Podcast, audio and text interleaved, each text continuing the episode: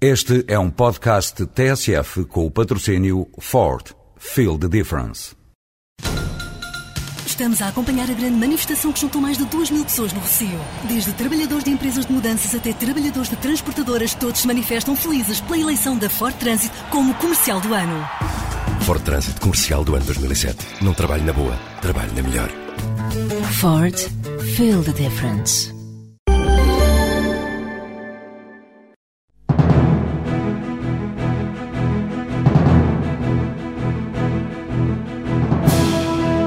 EDP estreia-se nos Estados Unidos com uma das maiores compras de sempre da empresa. Esta semana adquiriu 100% do capital da Horizon, uma companhia líder na exploração de parques eólicos.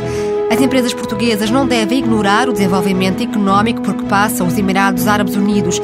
A Associação Empresarial Portuguesa ajuda as empresas que queiram fazer negócio no Golfo Arábico. A Decisões e Soluções acaba de arrancar com um plano de expansão internacional que prevê a entrada em cinco países. Espanha e Brasil são os primeiros alvos desta empresa de consultoria financeira em operações de crédito.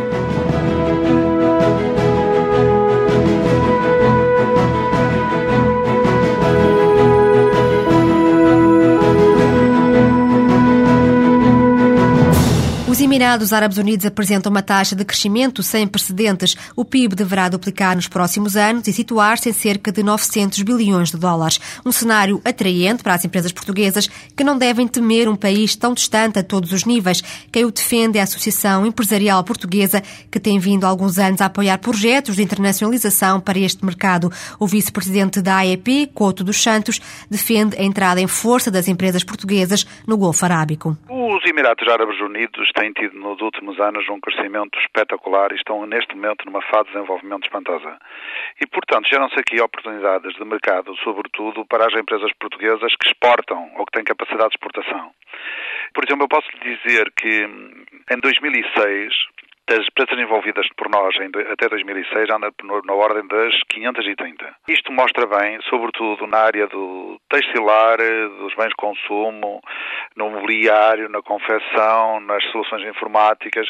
Tivemos, por exemplo, agora uma participação numa feira com cinco ou seis empresas portuguesas dos setores de informáticas novas tecnologias e que foi um grande sucesso. Todas elas hoje são, são empresas bastante conhecidas em Portugal. Ou seja, porquê? Porque o nível de desenvolvimento que estão a promover neste momento, que assenta sobretudo em muitos hotéis, muito turismo e habitação, cria para as empresas portuguesas oportunidades únicas.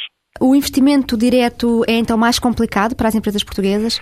As empresas portuguesas, normalmente no mercado, quando começam a exportar para um mercado, investem nesse mercado se existirem condições de vantajosas relativamente ao mercado nacional ou se tiverem também clientes que permita satisfazer a capacidade de produção que instalam. Ora, portanto, nós nesta fase dos Emirados Árabes Unidos ainda estamos numa fase em que somos fornecedores de produtos e não tanto produtores de produtos lá a não ser as empresas de obras públicas, como sabe, estão lá já algumas, e essas sim têm a sua área de produção no próprio local. O Dubai tem também uma zona franca, esta é uma vantagem para as empresas? Também é, as zonas francas trazem sempre vantagens para as empresas, nomeadamente para exportar. Não ser mais até pela simplicidade de processos no desalfandegamento das mercadorias. Que conselhos é que poderia dar aos empresários, já que este mercado é um mercado tão específico, com uma cultura tão diferente, uma outra língua? Que conselhos é que os empresários podem ter da parte da AEP? Eu acho empresários portugueses devem olhar para estes mercados com aproveitando as oportunidades que surgem, porque não, hoje nas línguas não são barreiras. As pessoas já estão habituadas a trabalhar no, no, na língua do business, que é o, o, inglês, e portanto não há barreiras. Por outro lado, Portugal goza de algumas vantagens, porque eu sinto no relacionamento com os países árabes que, sobretudo com, com empresários, investidores, é que eles olham para nós como um país que gostam, que admiram. Nós não somos agressivos, nós não somos nenhuma potência. Portanto, somos um país que até temos algumas tradições árabes no nosso país e, e alguma ligação histórica e por isso eu, eu, acho que é um mercado que vale a pena aproveitar. Eu aconselhava aos empresários portugueses, com cuidado, como em todos os mercados, e para isso a AEP está aqui para os ajudar naquilo que pretenderem, que se dirijam a nós, que nós, em colaboração com as instituições do lado dos Emirados Árabes Unidos, queremos trabalhar para que eles façam bons investimentos. Mas vale a pena fazê-los. A única coisa que é preciso fazer é que o, o o, poder político eh, apoie estas ações, incentivando estes empresários aí para fora, que se olhem um bocado para aquilo que se faz em Espanha, para nós cá também fazermos melhor. E depois também é preciso que as empresas também comecem a capacitar-se de que a única maneira de sobreviver é o mercado global, porque isto não há setores protegidos, não há empresas protegidas. Hoje o desafio global. Os Emirados Árabes Unidos estão a crescer em força, sobretudo na área do turismo, da construção e dos grandes espaços comerciais. Este é mesmo um dos países do mundo com um dos maiores níveis de concentração de comércio.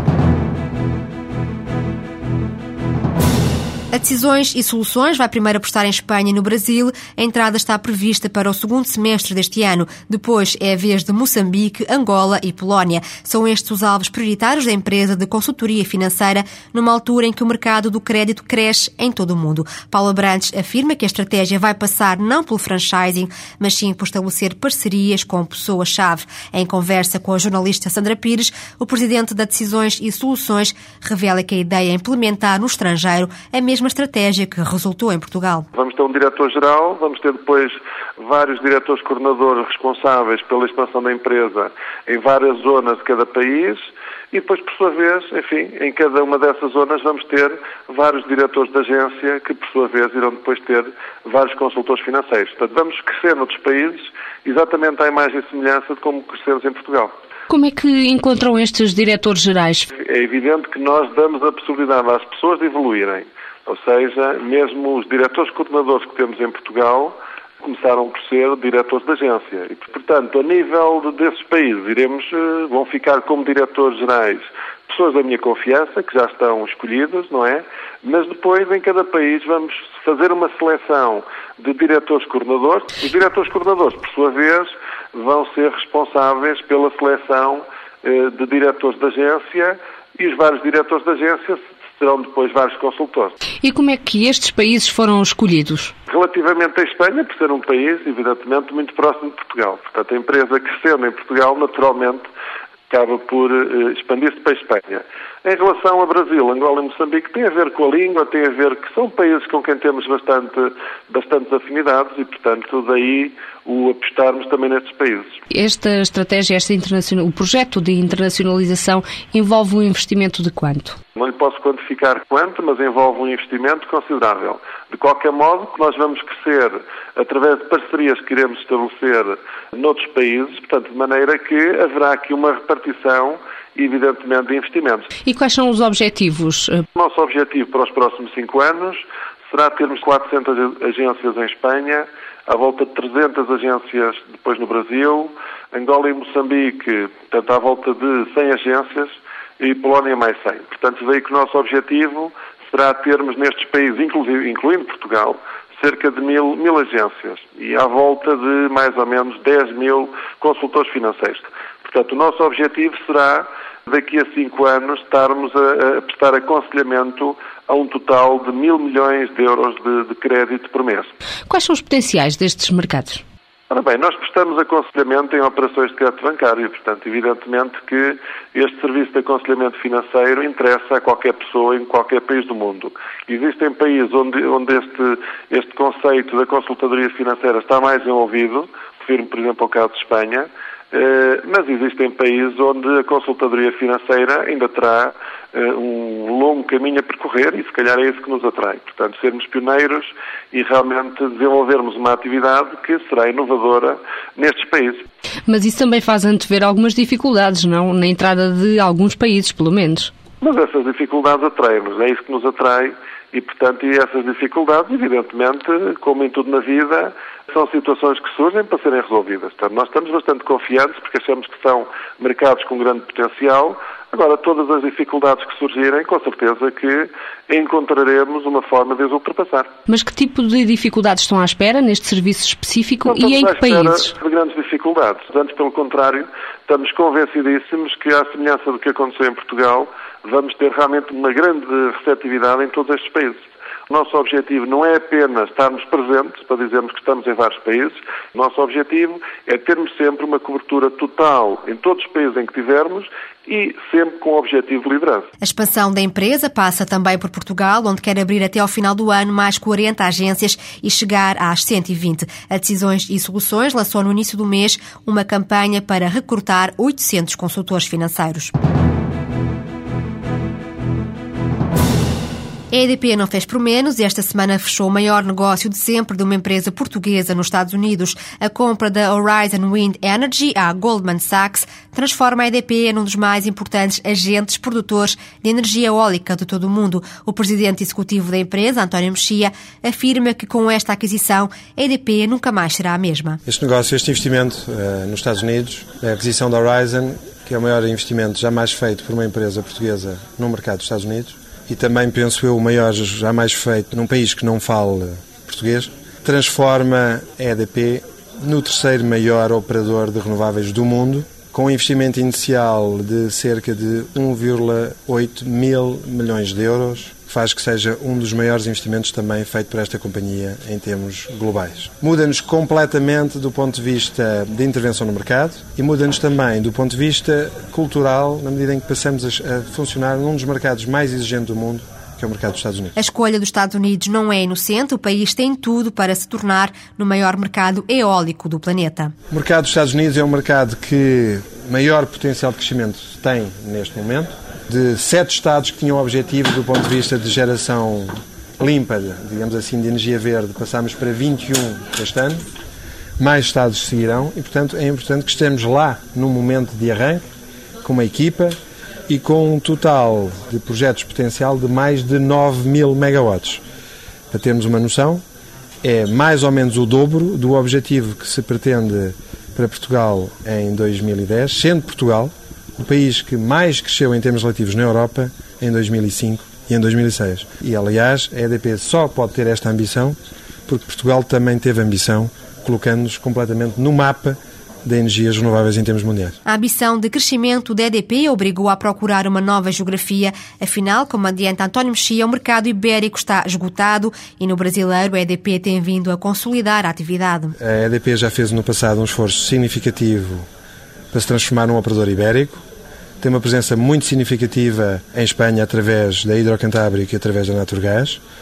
É um mercado que está relativamente congestionado e cujos contornos de estrutura empresarial estão há muito tempo indefinidos.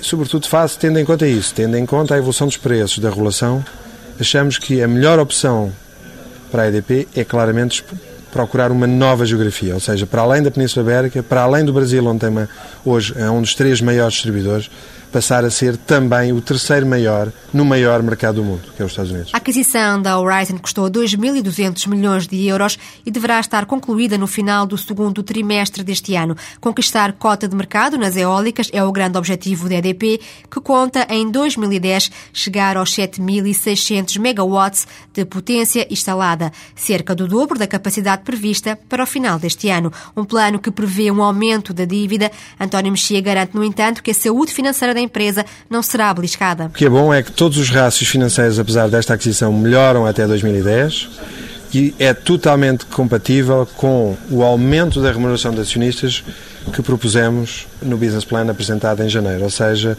uma subida de 1,5 cêntimos por ano no dividendo, para chegar a 17 cêntimos por ação em 2010. Ou seja, isto não afeta a remuneração, pelo contrário, passamos de um crescimento médio dos resultados operacionais que estava previsto de 11% para qualquer coisa que será acima de 13% ao ano entre 2005 e 2010. Com a compra da Horizon, a EDP fica menos exposta a movimentos externos e mais rica financeiramente, a garantia do presidente da empresa. O que compete à gestão é valorizar a companhia, satisfazer os seus clientes. Eu acho que este movimento é um movimento que vai permitir à EDP tornar-se uma empresa melhor, uma empresa mais valorizada e quanto mais valorizada tiver, mais defendida ela está, porque o que interessa é a nossa capacidade de nos tornarmos como referência e de criar valor. E é isso que estamos a fazer com esta operação. A EDP entra em grande no mercado dos Estados Unidos. A compra da Horizon torna a empresa no quarto maior produtor de energia eólica de todo o mundo.